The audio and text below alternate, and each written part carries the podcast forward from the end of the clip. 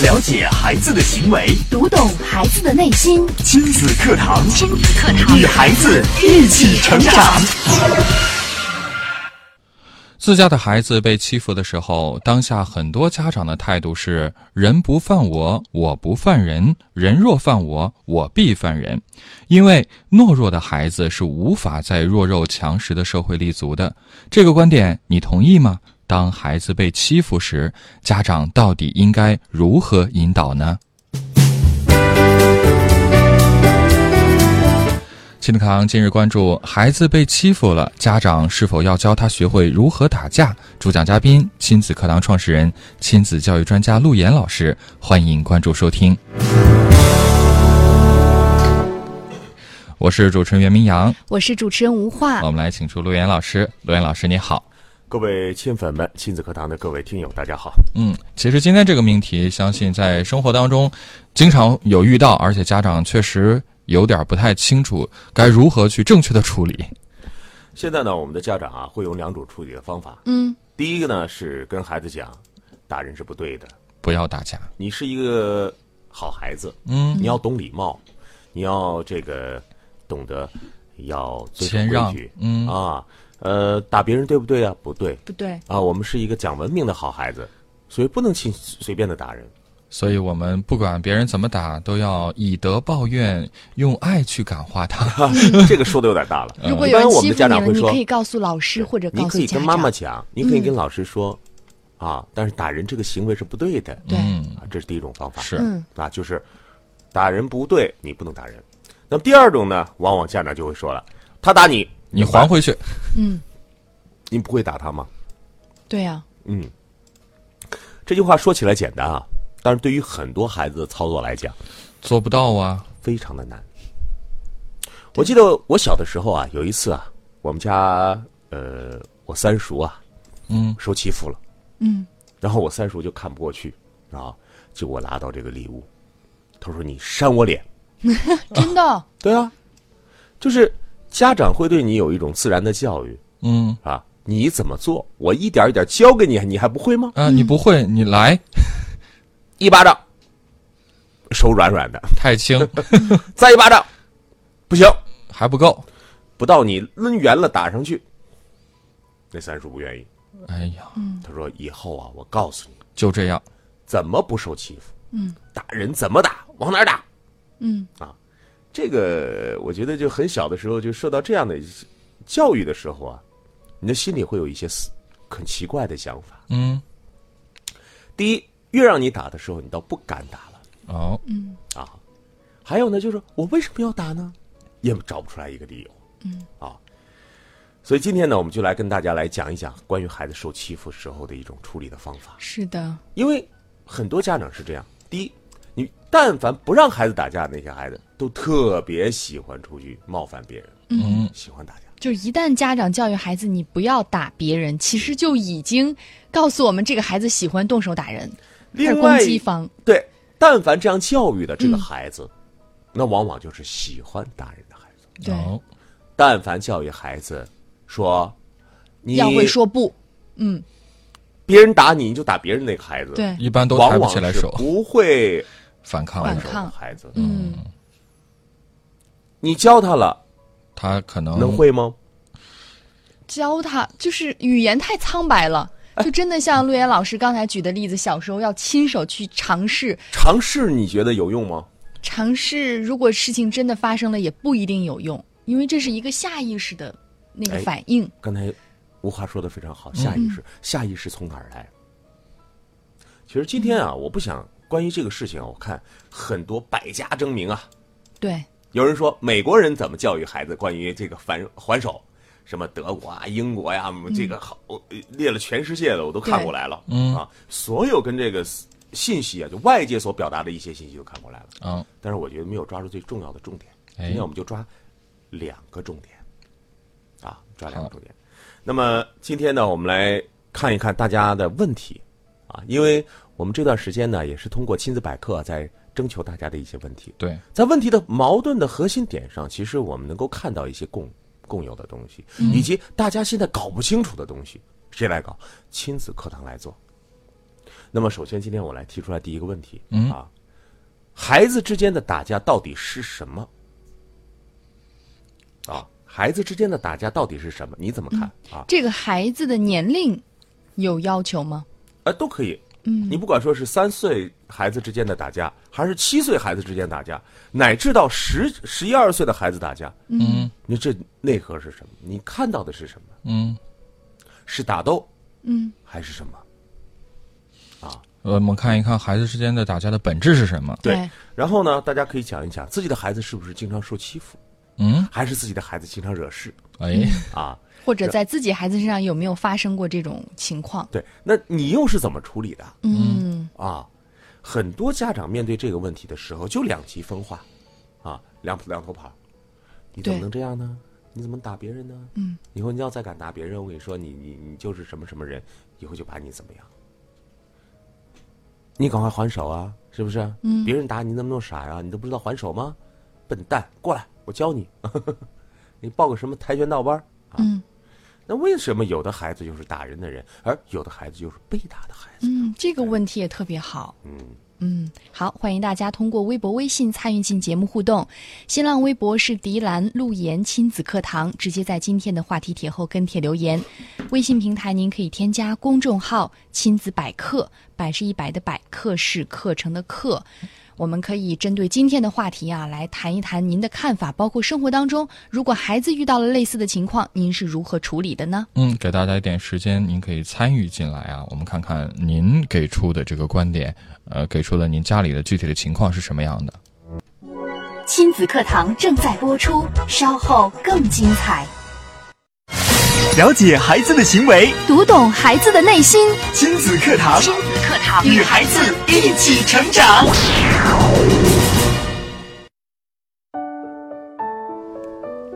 好，欢迎回到正在播出的亲子课堂。今天的亲子课堂为大家邀请到亲子课堂创始人、亲子教育专家陆岩老师，带来这期话题：孩子被欺负了，家长是否要教他学会如何打架？上一节陆岩老师也提出了两个问题让大家思考。第一个问题，那就是大家认为孩子之间的所谓打架，它的本质到底是什么？是争执吗？还是别的什么？另外一个就是在你的家庭里，在你的孩子身上是否出现过类似的情况？你的孩子是否是欺负别人的那个，或者说曾经受过欺负？你又是如何处理的？是的，欢迎大家通过两种方式参与进节目互动。新浪微博，您在新浪微博直接关注“迪兰路言亲子课堂”，在今天的话题帖后跟帖留言；微信平台添加公众号“亲子百科”，亲子百科直接发来文字就可以了。嗯，我们来请罗岩老师接着跟大家来分析。面对社会的时候，我们很多时候会选择孩子当做一个样本；嗯。面对孩子的时候，我们只能选择动物当做一个样本，因为动物比人更有灵性，嗯，孩子比大人更有灵性。我们就是这种效仿的关系，所以我们会看动物。嗯，那么我们就看动物，哦，看动物，哎，看动物看谁呢？我们就看看那些小狗、小猫、小老虎，哎。啊，就是这些哺乳类动物，它们在成长过程当中，嗯，啊，所发生的那些行为，要说到这个小狗小猫，可能大家一下就想起来，这些小狗小猫们经常在一块儿打闹玩乐呀，其实他们小的时候的生活就是打闹。就是追追打打、咬来咬去的，而且从来没有因为这个觉得就是撕破脸呀，一下子就反目成仇啊。你看动物世界上啊，一个大狮子啊，然后呢，有几个小狮子，嗯，然后那小狮子刚生出来没多久的时候，大狮子说把它含在嘴里就含在嘴里了，嗯一口就咬走了，是吧？嗯这个时候你还还有有一丝担心啊，会不会把它咬坏了？嗯没事，这是他的爸爸，是他的妈妈。把它咬开之后呢，小狮子就在一块儿玩乐。嗯我没看过什么狮子王啊，对，小狮子之之间的这个过程啊，有的时候会打得很凶。嗯动物界的动物的这个本性啊，在它的竞争啊，在它的生存面前呢，其实动物的竞争是很激烈的，嗯，包括在同族群当中的竞争也是很激烈。要巩固它的地位啊。，对，嗯。尤其是猴王，那优秀的这个基因，优秀的这个个体，他就能够成为下一代的接班人，嗯，而不优秀的可能就从这个狮群当中离开了。对，哎呀，这是一种动物界的自然的选择。嗯，首先我们要面对一个事实是什么呢？就是所有的这些小狮子在玩乐打闹的这个时候，其实它是在学习和这个族群当中交往的一个过程。嗯，就是我怎么和另外一个人产生我们之间的关系，我们俩怎么交往，然后呢，并且呢，这是一个锻炼自己，嗯，然后找到自己位置的过程。其实，在这个过程当中，逐渐的，这个小狮子就知道谁将来就是头狮，谁将来是这个族群当中的领袖。嗯，孩子在交往的过程当中，其实这种肢体的这种打斗，嗯，啊，包括他们之间的互动，我们想想是什么呢？其实是他们在学习交往的方式。嗯，对，一个人生下来本身是没有界限感的，不懂得交往，没有界限感。什么叫没有界限感？我跟你说很跟谁。都很亲。比方说，一个小朋友过来了，你说大明羊，啪一巴掌就扇到脸上了，他觉得，他不觉得这不应该呀，啊或者是有什么约束啊，无所谓啊，然后说锤吴华阿姨一拳，当，都锤上来了。哎，那你但凡看到这样的孩子，你就知道了，嗯，你马上可以去判断，嗯，他的妈妈从来没有 say no 过，就是是允许的，一切都 OK。这还笑呢，真哎呀真好你看看哎真有劲儿真健壮啊，这这真好玩。这个界限谁给孩子立起来的？父母是我们的父母。对，但凡一个孩子不懂规矩，在这方面不懂，不是孩子不懂，是家长不懂。嗯，啊，经常有时候啊，呲就就是我们这类郑州话说，刺闹刺闹你啊，哎呀然后惹你惹你生气，你就没反应，你觉得，哎呀，就要不就说两句，有些事情是要明令禁止的，哦，对吧？那么对于孩子来讲，在打闹的过程当中，在打架的过程，无非是无论是三岁、五岁还是十岁，嗯，其实他都是在学习交往的一个过程。那么这个学习交往什么呢？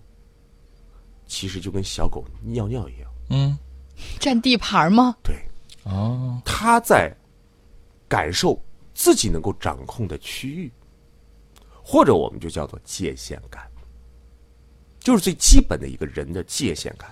有些孩子啊，你说这个孩子很调皮，你会发现这个孩子没有界限感。嗯说过来拿着你手机就拿着你手机了，嗯然后说过来坐到你位儿上就坐到你位儿上，拿着顿东西就吃了，嗯，因为他没有最基本的这个礼貌的这个概念。对，所以我们教一个孩子说，别人打你就打别人，或者教一个孩子说，你不要动手。那讲文明的孩子都不能打架，这就是个界限感的建立，是吗？这个界限感就完全的混混混沌了，就是你给孩子这是两种置于不同的两边了。对你你不让孩子学习交往，学习交往其实是一个需要去体验的过程，就是你来我往，是一个参与的过程，是必须要去实验，必须要去做才能够体会到的，嗯而不是说爸爸给你讲，如果这个人打你了，你也还手。就像刚才我话讲的，潜意识、下意识他做不到，嗯他必须去尝试。嗯，比如说两个孩子在那儿坐着，你靠着我，靠着你，这个时候就会挤了吧？对，啊，你挤我，我挤你，我挤你。他的内心当中这种学习啊，要比那种说教那是说教更有这个就是我们经常在在这个讲课的时候，我们经常讲卷入式的教育。什么叫卷入式？嗯，就是体验式、互动式。我参与了，我在此刻我要争取我的利益。好，你说坐我地盘就这不是我搬过来的凳子吗？你怎么能坐到那儿？嗯然后他会想，我的身体该怎么办？嗯我的手该怎么办？我的脚该怎么办？嗯我的表情该怎么办？嗯我该跟他说什么？啊，孩子的综合能力是在这个过程当中建立起来的。就是在冲突中学会与同伴的交往，同时也建立属于自己的界限感，是吗？对，那么今天呢，我们首先来告诉大家的一个问题呢，就是刚才我们提出的问题：打架是什么？打架是什么游？戏吗？打架是孩子在学习交往的能力，嗯，提高他交往的能力。如果一个孩子从小没有打闹过，放心吧，将来长大之后，这个孩子一定社交能力低下。所以有句话叫“不打不相识对，是因为你交流，因为打也是一种”，交流，也是一种交流。对，嗯打的这种交流才能够知道，哎，你是什么样的人，我是什么样的人，嗯我们是怎么来相处的。是对。但是其实说到这个打啊，好像很多男孩子之间经常会有这种肢体上的冲突，嗯，女孩子大部分的爸爸妈妈应该都不会看，愿意看到女孩子解决问题是跟同伴打来打去。那是你没养过女儿。其实也会发生，也有吧？也也也呃，陆岩老师，关于争执啊，嗯关于争执啊，关于孩子的这个打闹啊，真的是男孩女孩他是对没有一个性别的这就是说个差异。他的这种交流的方式是一样的，表现形式不一样。或者说男孩会更加活泼，对然后会更加激烈，对，会肢体动作更大。嗯，但是你别以为女孩儿为了一个小东西，那那也是 那也是争抢的，那到最后最后是不是撕心裂肺啊？然后到最后就开始人格 人格侮辱啊，你知道吗？那个小女孩在一块儿啊，你怎么样？你怎么样？然后我告妈妈，我告妈妈，然后这些事情更复杂、啊。只是他们表现形式不一样，哦，但是为了自己的地盘儿对为了自己的界限，每个人其实都在努力。嗯，对吧？好，明确了第一个问题之后呢，我们就往下来走了啊。我们来看一看怎么办。我们来看一看怎么办。好，我给大家支三个招。嗯嗯，好，第一个招呢，叫放手。放手，放手，你发现没有啊？嗯，很多时候，我们家长看到孩子在一块有一些打闹的这个、这个、这个状况出现的时候，我们家长是第一时间冲到前线的。嗯，对，并且第一时间做判断的，然后第一时间和对方的家长产生了巨大的争执。是的，我们往往会说：“你看，我们家孩子后什么后动的手啊，怎么受欺负了呀？”然后跟，然后争执。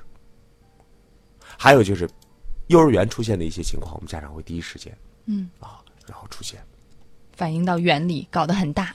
对，搞得很大。嗯，其实我们都知道啊，在小学之前的，就是在幼儿园这个阶段啊，孩子的所有的打闹，他并不是真的打闹。我曾经坐在孩子的游乐场的这个中心啊，去观察孩子。嗯其实孩子之间的这种打闹都是一种学习和试探，他不会达到那种真的打闹，但是有的时候他们之间的动作，嗯，确实会让吓到你的，嗯啊，他一推他，他对噔就坐到地上了啊。但是往往在这个时间，我发现一个情形是什么呢？如果你能够等一下，你会发现这个孩子如果看到你了，马上就哭了，妈妈，然后你妈妈就去解决问题就行。就就要去干涉了。嗯，如果妈妈不解决问题，孩子假会看不到？他会沉默。他会想，他会思索。两边，我们想一想，两个三岁的孩子啊，在一块打闹，就是，呃，同一个年龄段的孩子打闹，他会什么情景？打，嗯打完了之后都分开，冷静，冷静，嗯，冷静完了之后再到一块儿，对和好了，又开始没事了，好了，嗯可能过一会儿又打了。哎，一会儿又打了，一会儿又冷静了。但是、呃不用担心，友谊的小船说翻就翻，但是说一块扬帆起航又开始起航了，所有的小伙伴都是这样。都是这样。没有但凡你发现什么时候他们玩不到一块儿了呢？嗯，大了之后是家长干涉了。啊对你看你一会儿还跟他玩吗？这都是不听话的坏孩子。嗯，这种坏孩子就爱打人，咱们不跟他玩。或者说很多家长会替孩子撑腰啊，看不到孩子受委屈啊。比如说这个呃哪个孩子把自己家孩子打坏了呀，打受伤了呀，家长一旦介入，要去评个一二三，评个理呀，嗯，这可能两个孩子之间，我觉得再想恢复到之前的那个状态就太难了。对，所以有时候当孩子们在一起玩耍的时候，我们应该在旁边静静的观察。其实嗯我们会发现，每个孩子的性格和处理问题的方式都不一样。是的，有一些就是很主动，哎，嗯，我欺负了你，我们两个好像暂时分开了，不理对方了。然后嗯主动一方，他又会主动靠近你。是的。其实我想，即即使孩子的性格可能会有所不同，但是就像罗源老师所讲的，孩子之间的这种打斗、打打斗，其实都是在学习。对，他们其实都有一个普遍的规律可以遵循，前提是家长不要去干涉。对，我觉得不要去干涉呢，你最好早点去做。嗯就当孩子很小的时候，你静观一下你的孩子会怎么做，嗯，你不要早早的就过去插手。哦，当然，我们也是要看具体情况，比如说对方小朋友比自己大，并且手里拿了东西，啊，那是那是嗯，啊，我说的这种现象就是同龄的孩子，对，然后在一安起全的情况下对安全的情况下起了争执，然后相互有一些推推搡搡这种情况，你要干嘛？你要让孩子自己学习怎么来占领自己的地盘。嗯，你要让他自己学习，我该怎么办？他可能也会对孩子们之间嘛，你推我，呃你推我推的。但是你一旦插手，会有一个什么感觉呢？孩子会认为我弱小，嗯，我要让我的爸爸妈妈帮保我做护，，嗯，我有没有价值？没有，啊，我的价值就，然后他就会说，我是的，好笨呐、对，然后我面对这个问题，只有大呼小叫，然后让爸爸妈妈来解决。嗯啊，这个问题就麻烦了啊。那么第二个要跟大家说的是什么呢？所有的孩子，所有受欺负的孩子，嗯不是身体上的弱小，全是内心当中的弱小。哦，我们把内心当中的弱小叫什么呢？叫自尊。所有的孩子，受欺负的孩子，都是没有守卫好自己尊严的孩子，嗯，就是不自尊的孩子。这个好像有点难理解呀、难理解。嗯，那我就想说了，自尊是谁给的？父母。父母给的如果在父母眼中，这个孩子是一个优秀的孩子，嗯是一个自信的孩子，是一个受到父母关心、关爱、支持、强大的一个孩子。这个孩子在面对这些欺负的时候，嗯，他自然而然找到方法，因为他觉得我一定有办法，我是一个好孩子，嗯啊，我要怎么办？但你想一想，如果一个孩子，他的父母都不尊重他，他的父母都没有给他一个正确的这个态度，他会想，我不好，所以别人才欺负我。嗯，就逆来顺受，对，别人欺负我，爸爸妈妈都这样说我，那他可能我真的不好，别人也这样说。嗯，就这种负面信息会加强，对他不是身体上的，其实孩子之间的打闹并不是身体上的弱小。你看，我现在看并不是所谓的就是性格，对，我看很多那上面写什么去练跆拳道，或者去、嗯。去练什么武术啊，你就即便练了那个东西，他的内心的自尊不守卫，嗯，那么这个孩子就没有办法。对，你别看他再高大，可能还会受人欺负，因为他不知道自己的自尊在哪里。嗯那么自尊是谁给的？父母给的。你有没有尊重你的孩子？嗯，你有没有觉得你的孩子很好、很强大？对，很重要。你一旦给孩子的这些，孩子也会拿着这些给别人。你不能欺负我，你为什么要欺负我？孩子会在面对危险的时候大声的 say no，嗯，说不。可是有些孩子在面对危险的时候都一言不发，任人宰割。为什么？因为他习惯了。你平时都是这样对他的，不，对你平时都是这样对他的，你平时就这样打他的，对，平时也不允许孩子有任何的跟自己的不一样，对，所以孩子就这样任人宰割。这可能就是核心问题。对我们今天讲都是核心问题。至于你怎么还手啊，怎么去练跆拳道啊，怎么跟孩子讲这些道理，讲没有用。外在的，对，我们今天讲核心的。那么最后一个就是立界限。立界限，什么叫立界限呢？你看啊，但凡是孩子经常受欺负或者经常欺负人呢，你在这个家庭当中，就刚才我说的，没有界限感。爸爸妈妈和孩子都没有界限感，孩子怎么和这个世界产生界限感呢？嗯比如说，孩子可以随便的折腾他的爸爸妈妈，爸爸妈妈可能可能正在去做什么正事儿呢，啊，一折腾，哎，爸爸妈妈一笑，这个事儿就过去了。嗯，你要告诉孩子，这个不可以，因为我在做什么事情，你不能侵犯我的这个这个环境。嗯，那么当你给他立界限的时候，孩子发现，诶，那我做这个事情的时候，你也不能随便影响我呀。哎，孩子知道，哦，我有我的空间，我还应该有我的时间。嗯。那么，在我的空间、我的时间里边，如果别人侵犯我的话，我该是怎么样啊 say no，？say no。很多孩子混沌了，就是在家里也无所谓界限，家爸爸妈妈也不给他立什么界限，就是怎样都行。你想怎么样就怎么样。就很多家长根本就不知道还需要立界限。对那么，在这种情况下，孩子就很难做到了。嗯是，时间的关系啊，我觉得关于这个问题呢是展开来讲很大的，因为关乎到一个孩子最基本对自己的认识，就是我是谁。嗯，如果一个孩子认为我是一个有价值的人，我是一个自信的人，我是一个受父母关注的人，我是一个受到关爱的人，那么孩子在面对危险的时候都能够找到自己合理的处处理方法。